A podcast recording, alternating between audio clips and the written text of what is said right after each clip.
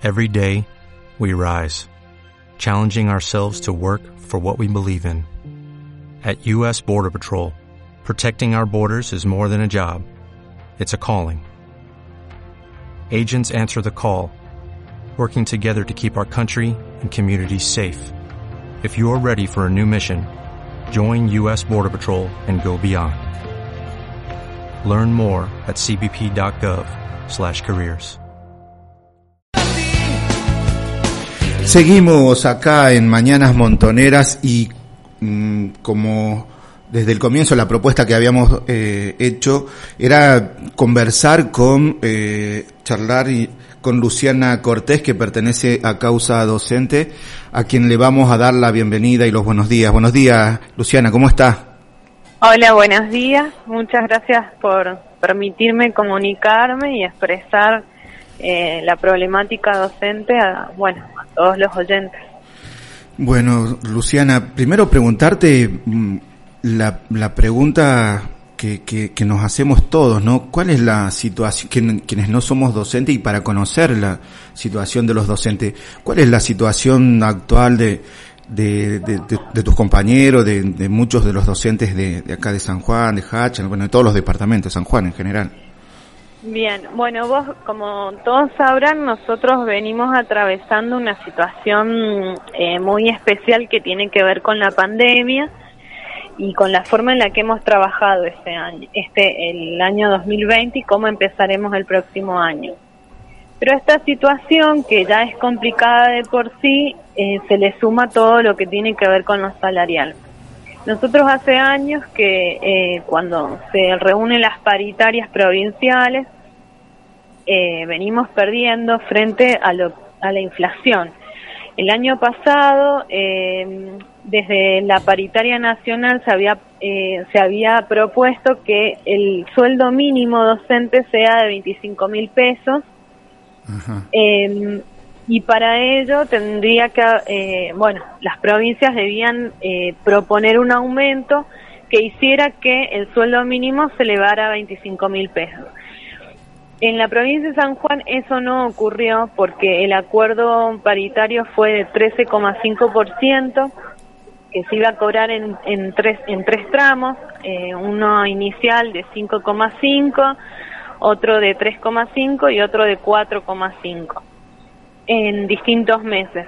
Eh, esto se suspendió en, en mayo aproximadamente, no recuerdo bien. Eh, solamente cobramos un, el primer tramo que fue de 5% y después el, el 8% se cobró en noviembre. Pero eh, no, con ese acuerdo, de todas formas, eh, nosotros no llegábamos con el sueldo mínimo, que es el cargo testigo, a los 25 mil pesos, sino que el cargo testigo cobra menos de 23 mil pesos. Em, aparte de eso, eh, con ese acuerdo, nosotros, cuando finaliza el año, eh, y vemos cuál fue la inflación del año pasado, del 2020, vemos que se perdió del salario un, un 22 puntos, 22% por debajo de esa inflación. Entonces lo que nosotros estamos pidiendo ahora es la recomposición, es decir, que ese porcentaje que perdimos el año pasado lo recuperemos este año, pero además que se tenga en cuenta el, eh, la inflación proyectada para el 21, para el 2021, que es de más de 30%. Por lo tanto, nosotros estamos pidiendo un 50% de aumento en nuestro sueldo. Aún así, con este 50%, nosotros no llegamos al, eh, a la canasta básica que hoy día está en 54 cuatro creo, con 54.700, algo así, no recuerdo bien ahora. No llegamos a la canasta básica, por lo tanto, aún con ese 50% nosotros seguimos por debajo de la línea de la pobreza. Y lo que hay que decir y tener en claro es que hoy en día un sueldo docente no solo está por debajo de la línea de la pobreza, sino que está en línea de indigencia, porque nosotros cobramos la mitad de lo de la canasta básica. ¿sí? Y que no sabemos en qué va a terminar, digamos, eh, porque la inflación sigue subiendo, los precios siguen subiendo y ya sabemos por los números que en enero la inflación ha sido el 36%, así que está muy complicada la situación.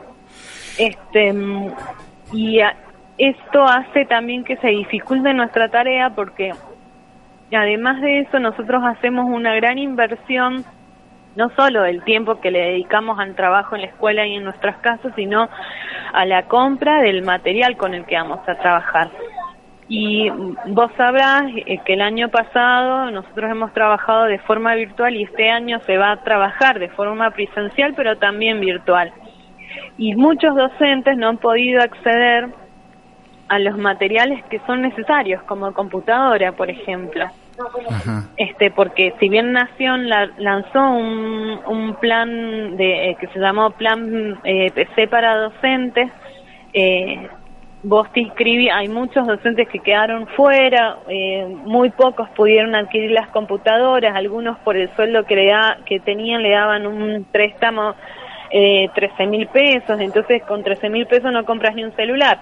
Entonces, la verdad que es muy complicado porque, eh, como te digo, aparte de que no nos alcanza para lo básico de la subsistencia de nuestras familias, de nuestros hogares, no tenemos la posibilidad tampoco de adquirir material para poder trabajar y que el trabajo sea realmente eh, digno y que nosotros eh, no tengamos que, bueno, en muchos casos también se solicita lo que nosotros eh, en la marcha del día de ayer, en el petitorio que entregamos en el Ministerio de Educación, eh, aparte, de, mm, bueno, de solicitar este tema del 50% del salario, de las condiciones eh, sanitarias adecuadas, de la vacunación masiva que sea garantizada para los docentes, para el que se quiera vacunar, eh, de que el relevamiento de los edificios que han sido dañados por el terremoto, sabemos que hay 30 edificios que están en situaciones complicadas y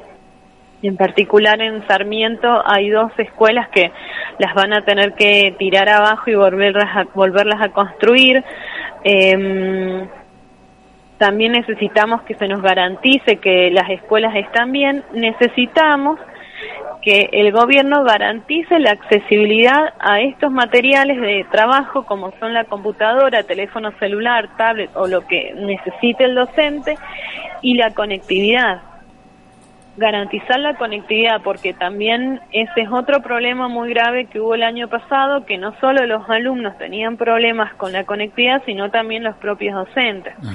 Eh, así que bueno, son varios puntos a tener en cuenta y también nosotros solicitamos el apoyo de la comunidad educativa toda, de los padres, las familias, porque eh, cuando se realiza la paritaria docente es como una línea y después todas las paritarias se van que se van proyectando, se van guiando por esta que hemos tenido nosotros. Entonces, eh, es como una, una cuestión solidaria. Si el docente tiene un buen acuerdo, es muy probable que todos los demás sectores de la administración pública y de la parte privada también tengan buenos acuerdos salariales y nos beneficiamos todos.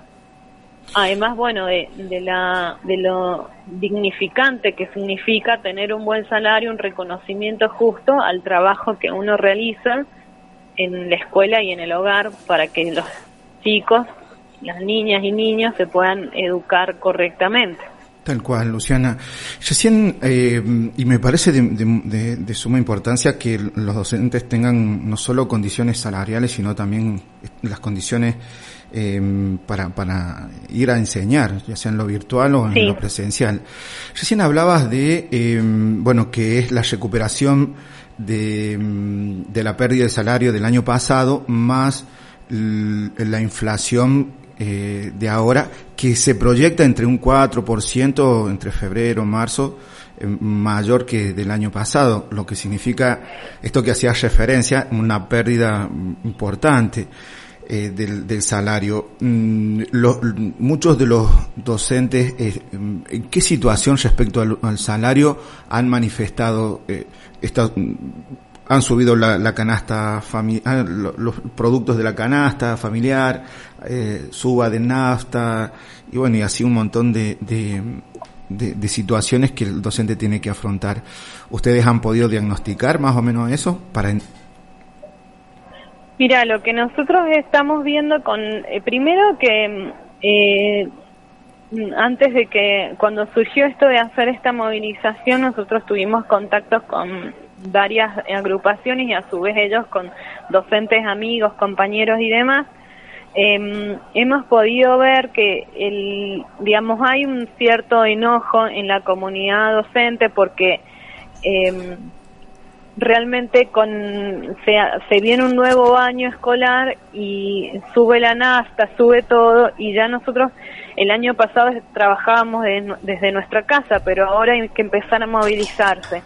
Entonces todo eso requiere otro nivel de gastos que no teníamos el año pasado y que ahora lo vamos a tener. Por lo tanto, este, cuando uno empieza a hacer cuentas en su casa, que no, que lo, para lo único que vos cobras y al instante que cobras lo que te voy a decir es cierto, porque esto yo lo he hablado con muchos compañeros, al día 10 de haber cobrado nosotros tenemos nada en el bolsillo, nada.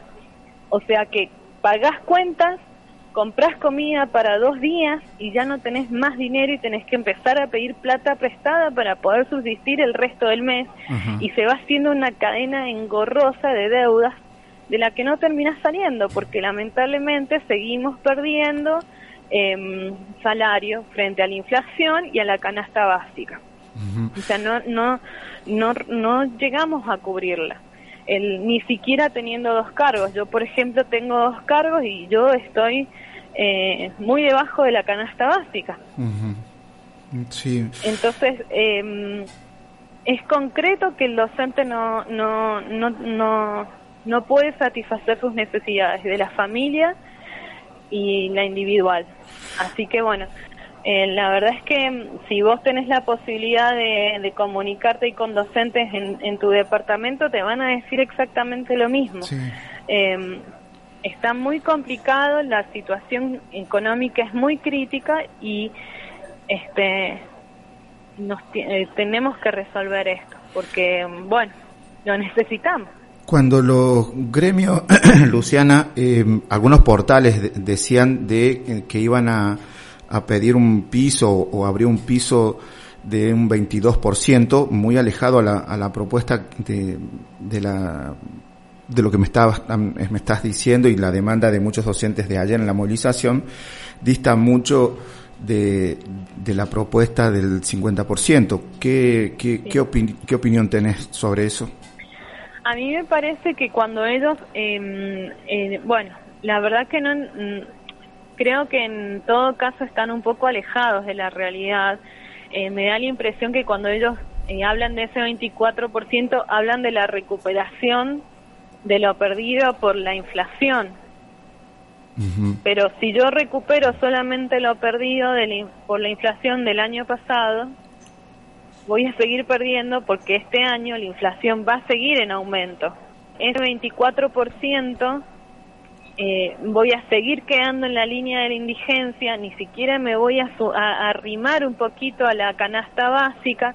Eh, me parece que ellos deberían tener un poco más de contacto con las bases y ver en realidad la necesidad que tenemos los trabajadores. Eh, que no es capricho, realmente, y esto lo sabemos todos, no llegas a fin de mes, no llegas ni el día 10 de cada mes. Por lo tanto, eh, yo lo que le pediría a, a los gremios docentes que habiliten las sesiones con los eh, con los cuerpos de delegados y, bueno y que empecemos a tener contacto con lo, con el con lo que siente y con lo que necesita el docente. Tal cual tal cual. Me parece de mucha importancia de hecho esto contacto con con la realidad Em, eh, Luciana, preguntarte el tema del, del COVID o la situación, eh, que, vacunación, eh, cómo han venido mirando, planteando también las condiciones justamente de la presencialidad, ¿no? Bueno, eh, nosotros ayer en la mm, estuvimos con reunidas con la secretaria de Educación, la licenciada Rosana eh, Vicentela, eh, y ella nos planteó que eh, ya que el Ministerio de Salud tiene una nómina de docentes a vacunar de parte de la parte pública y privada. Eh, la vacunación no es obligatoria, por lo tanto, este, el que quiera hacerlo lo podrá hacer, pero todavía no hay una fecha eh, cierta de cuándo será esa vacunación. Eh, nos dijo, nosotros le propusimos también que al menos em, como una medida preventiva, tal vez también es necesario hacer testeos en los docentes. Em, porque bueno, más allá de no tener la vacuna, por el momento hay que saber realmente qué docente eh, o, qué miembro de la comunidad educativa tiene virus o no lo tiene y a partir de ahí se activarán protocolos necesarios. Eh, también sabemos que eh, ellos, hay un plan de, entrega de insumos para las escuelas de alcohol en gel, lavandina y demás. Eh, pero lo cierto es que yo como docente todavía no tengo de parte de los directivos de la escuela una comunicación oficial que diga, bueno, el protocolo para este año va a ser de esta forma.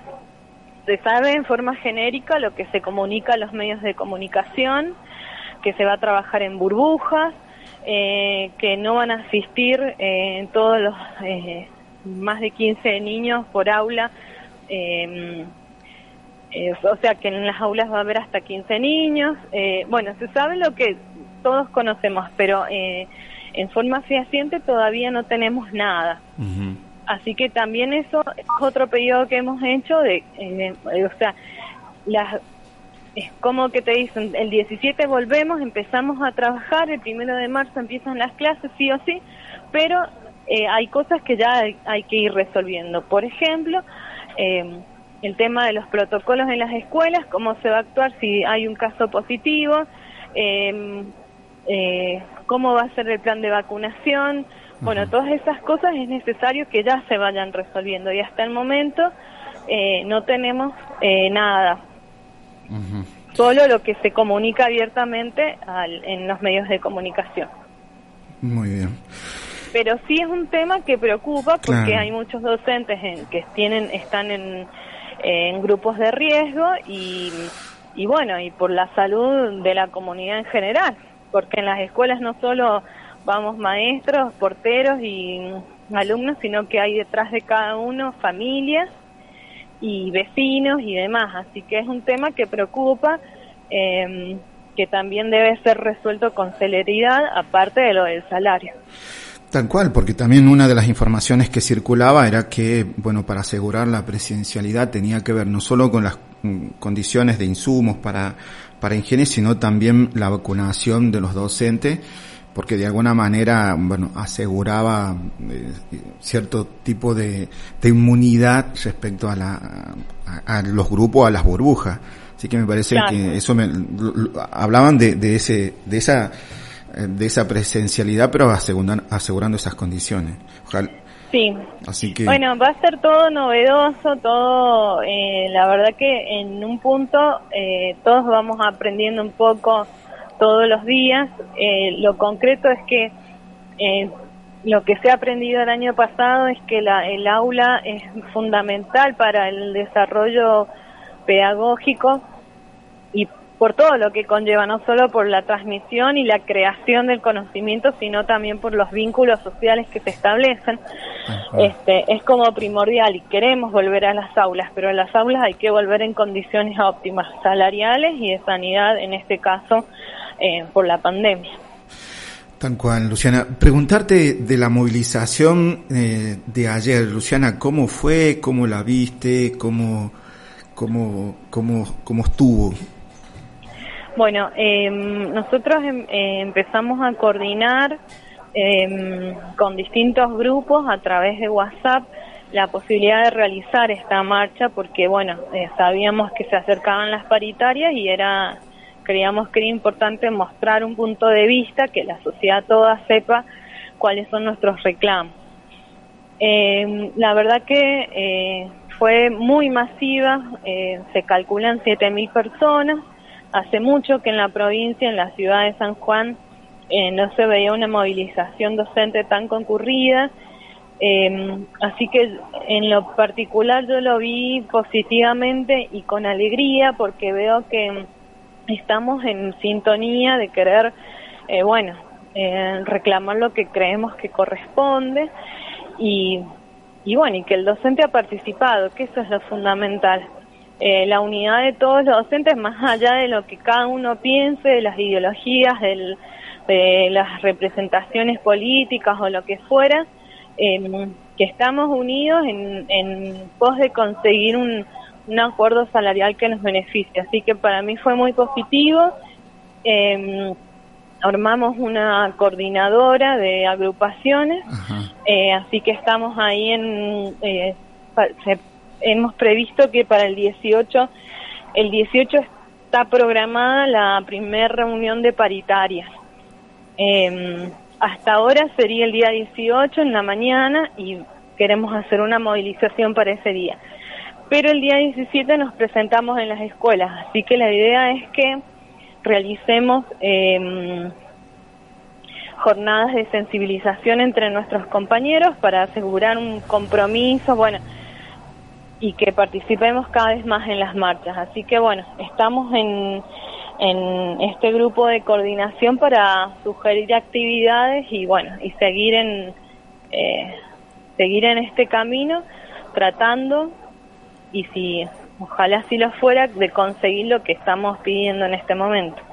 Sí, me parece que son motivos más que justos, eh, una cuestión de condiciones eh, eh, salarial y, condiciones también para el aprendizaje. Así que, Luciana, algo que vos quieras agregar, que quieras decir, puntualizar, reforzar.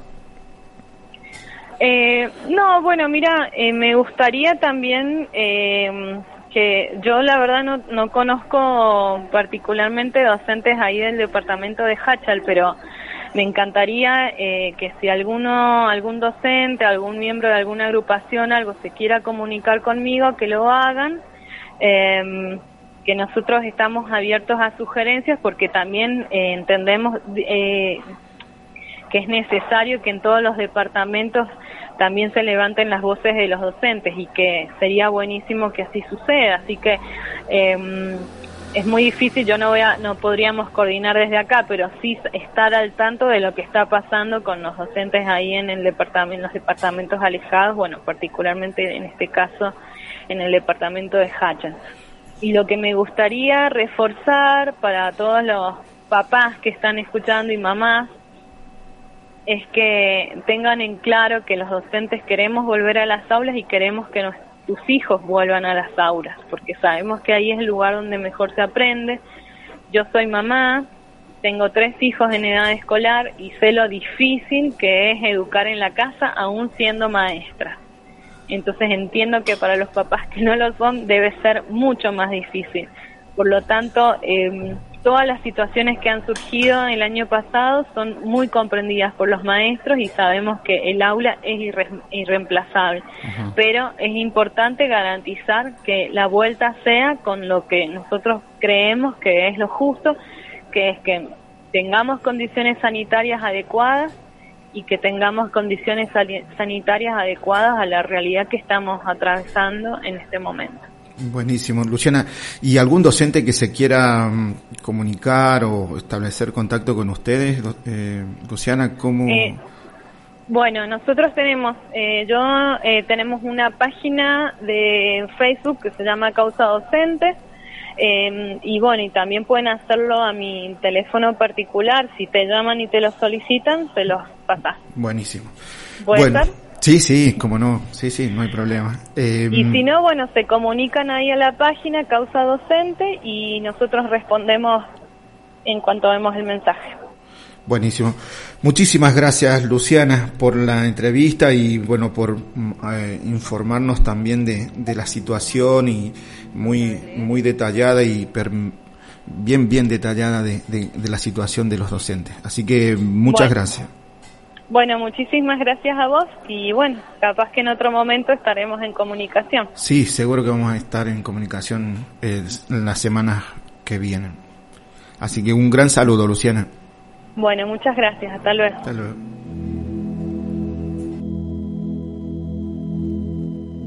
No saber leer es una cosa muy fea, muy fea. Bueno, un día me decidí. Me llamo Mercedes, soy casada, tengo tres hijos y agarré y tomé la iniciativa. Soy Adriana, tengo 39 años, soy alfabetizadora. La tarea era recorrer casa por casa. Hay un momento en que parece que no se puede. Los hijos de los alfabetizados se sienten muy felices.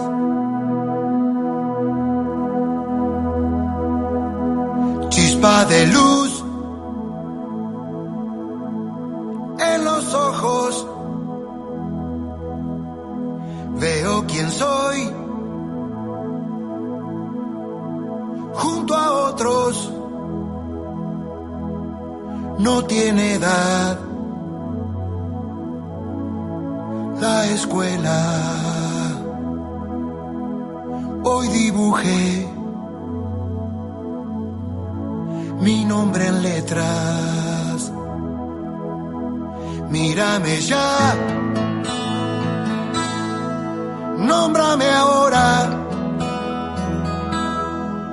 Miedo no hay, ya no me toca.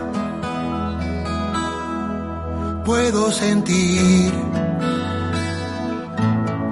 que queda fuera milagro la vergüenza.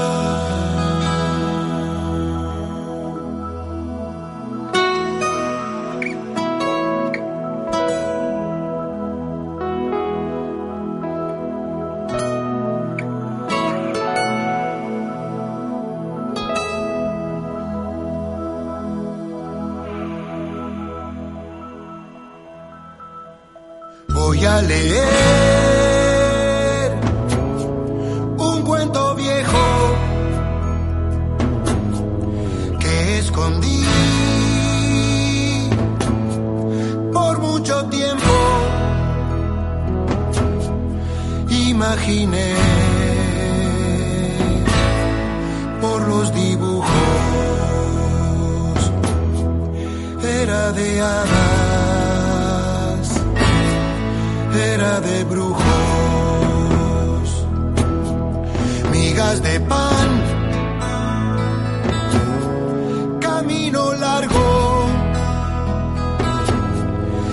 las comió. Un día encantado,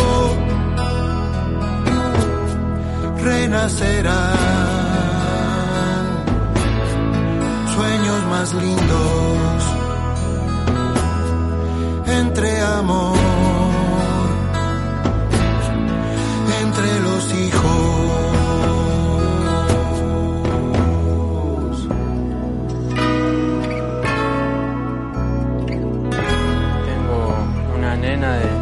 5 años y un nene que va dos.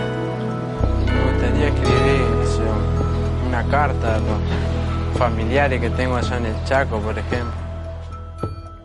Felicidad al encontrarte algo de mí.